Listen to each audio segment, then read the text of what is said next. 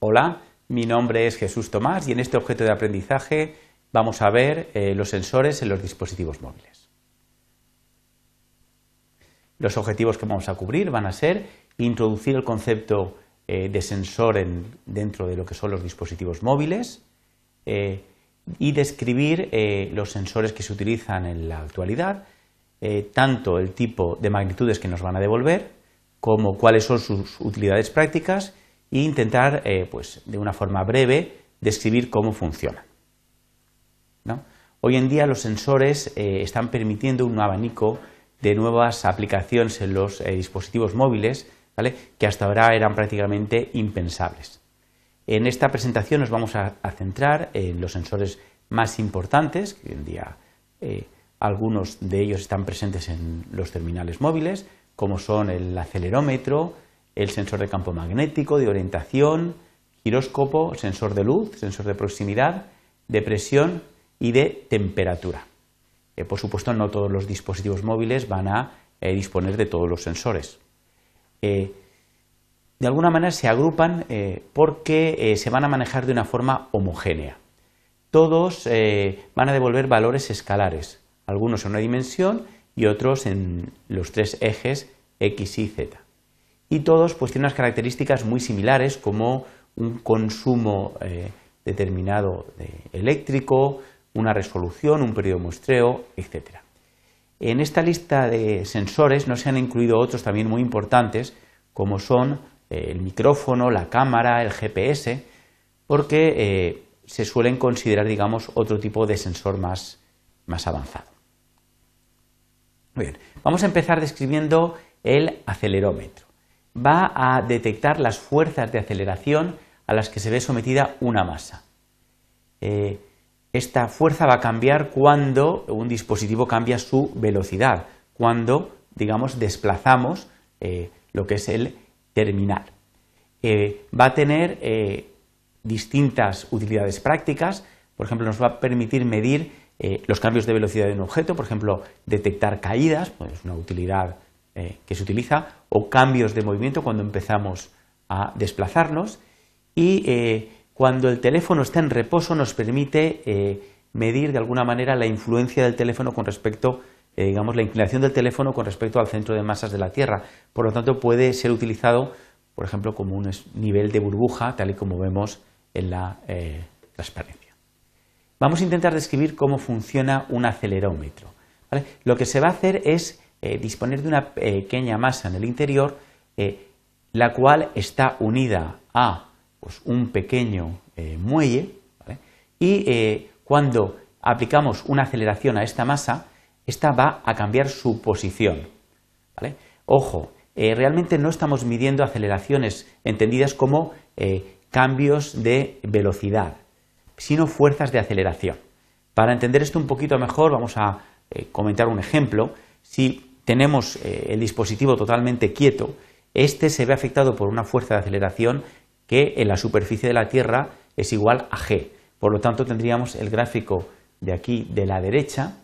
Esto sería la lectura con el dispositivo en reposo. Si ahora dejáramos caer, digamos, el dispositivo móvil en caída libre, eh, realmente esta aceleración sería anulada y eh, tendríamos una lectura de 0. Tendríamos 0G tal y como se muestra en eh, digamos, el diagrama de la derecha. Eh, por supuesto, eh, esto sería para poder leer en una sola dimensión, pero hoy en día los dispositivos móviles incorporan una lectura en tres ejes, tal y como se ve en el diagrama, para medir tanto en el eje X y como Z. De esta manera, pues cuando tenemos el dispositivo en esta posición y lo volteáramos, inmediatamente la lectura en los diferentes ejes cambiaría. Eh, para una descripción más detallada, eh, recomendamos eh, la, visualización del vídeo que aparece marcado en rojo en la pantalla, es bastante interesante porque se explica de forma mucho más pormenorizada. este tipo de sensor presenta un inconveniente, es el siguiente. Si, por ejemplo, tenemos el, el dispositivo móvil digamos, en posición horizontal, tendríamos una lectura parecida a la que vemos aquí en el diagrama. Si ahora desplazamos el dispositivo digamos, manteniendo su horizontalidad de esta forma, la lectura sería exactamente igual.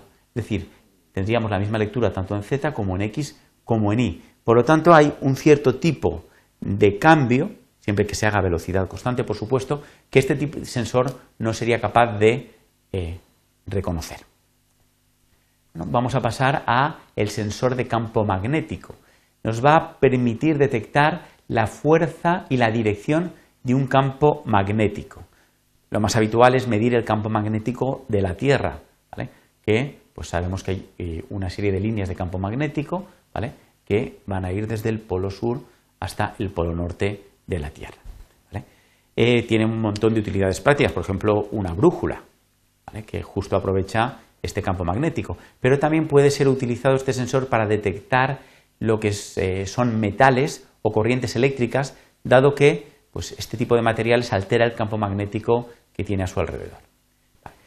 ¿Cómo funciona? Pues eh, en los móviles se utiliza eh, lo que son materiales magnetoresistivos, una especie de resistencias que en función del ángulo de incidencia de un campo magnético, pues ven alterada esta impedancia. Por lo tanto, pues son capaces de medir tanto en qué en qué ángulo incide este campo magnético como su intensidad. Por supuesto, se construye también en tres ejes para poder eh, medirlo en el eje X, Y y Z. Eh, también presenta este sensor un inconveniente similar al acelerómetro.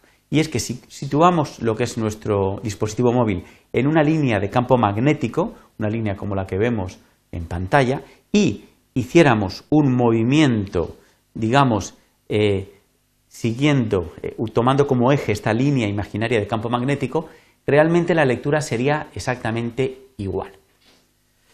Muy bien, vamos a ver cómo eh, el siguiente sensor, el sensor de orientación, va a superar las limitaciones que acabamos de comentar.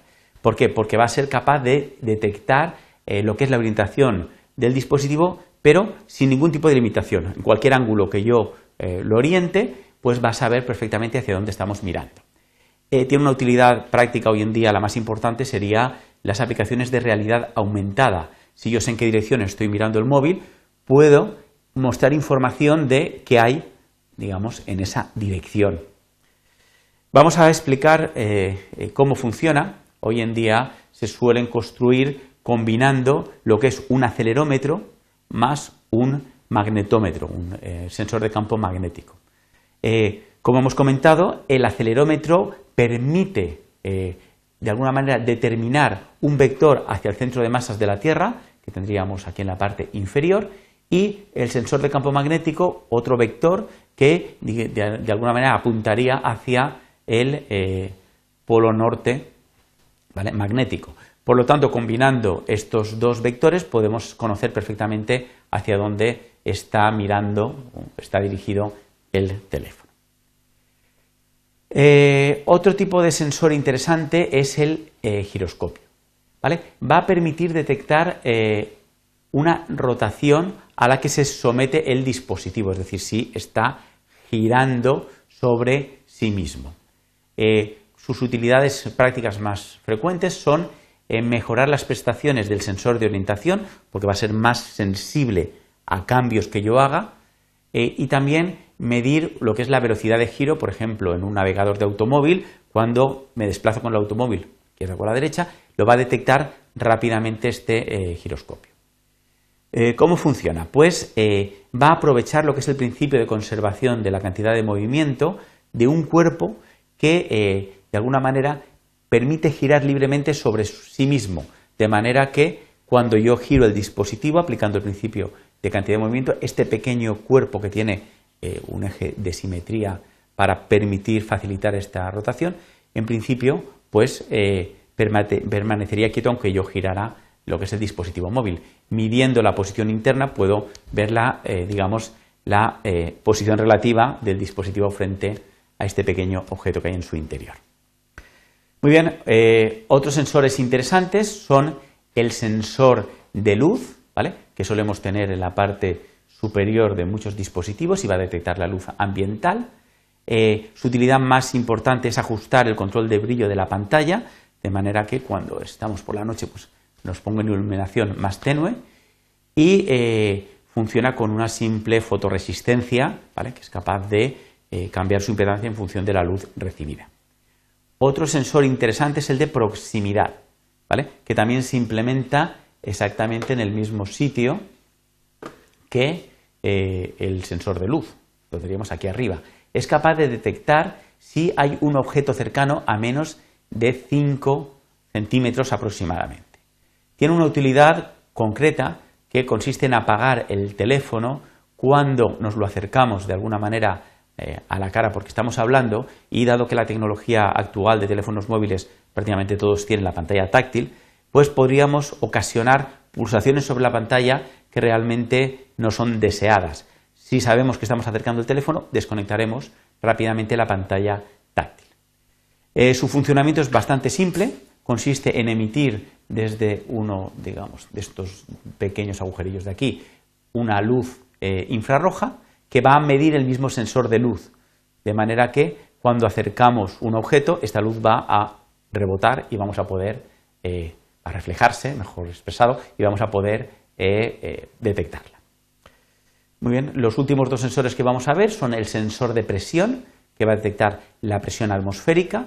Es interesante para implementar un altímetro, dado que la presión cambia, digamos, en función de la altitud a la que estamos y, por supuesto, un barómetro para medir pues, condiciones atmosféricas.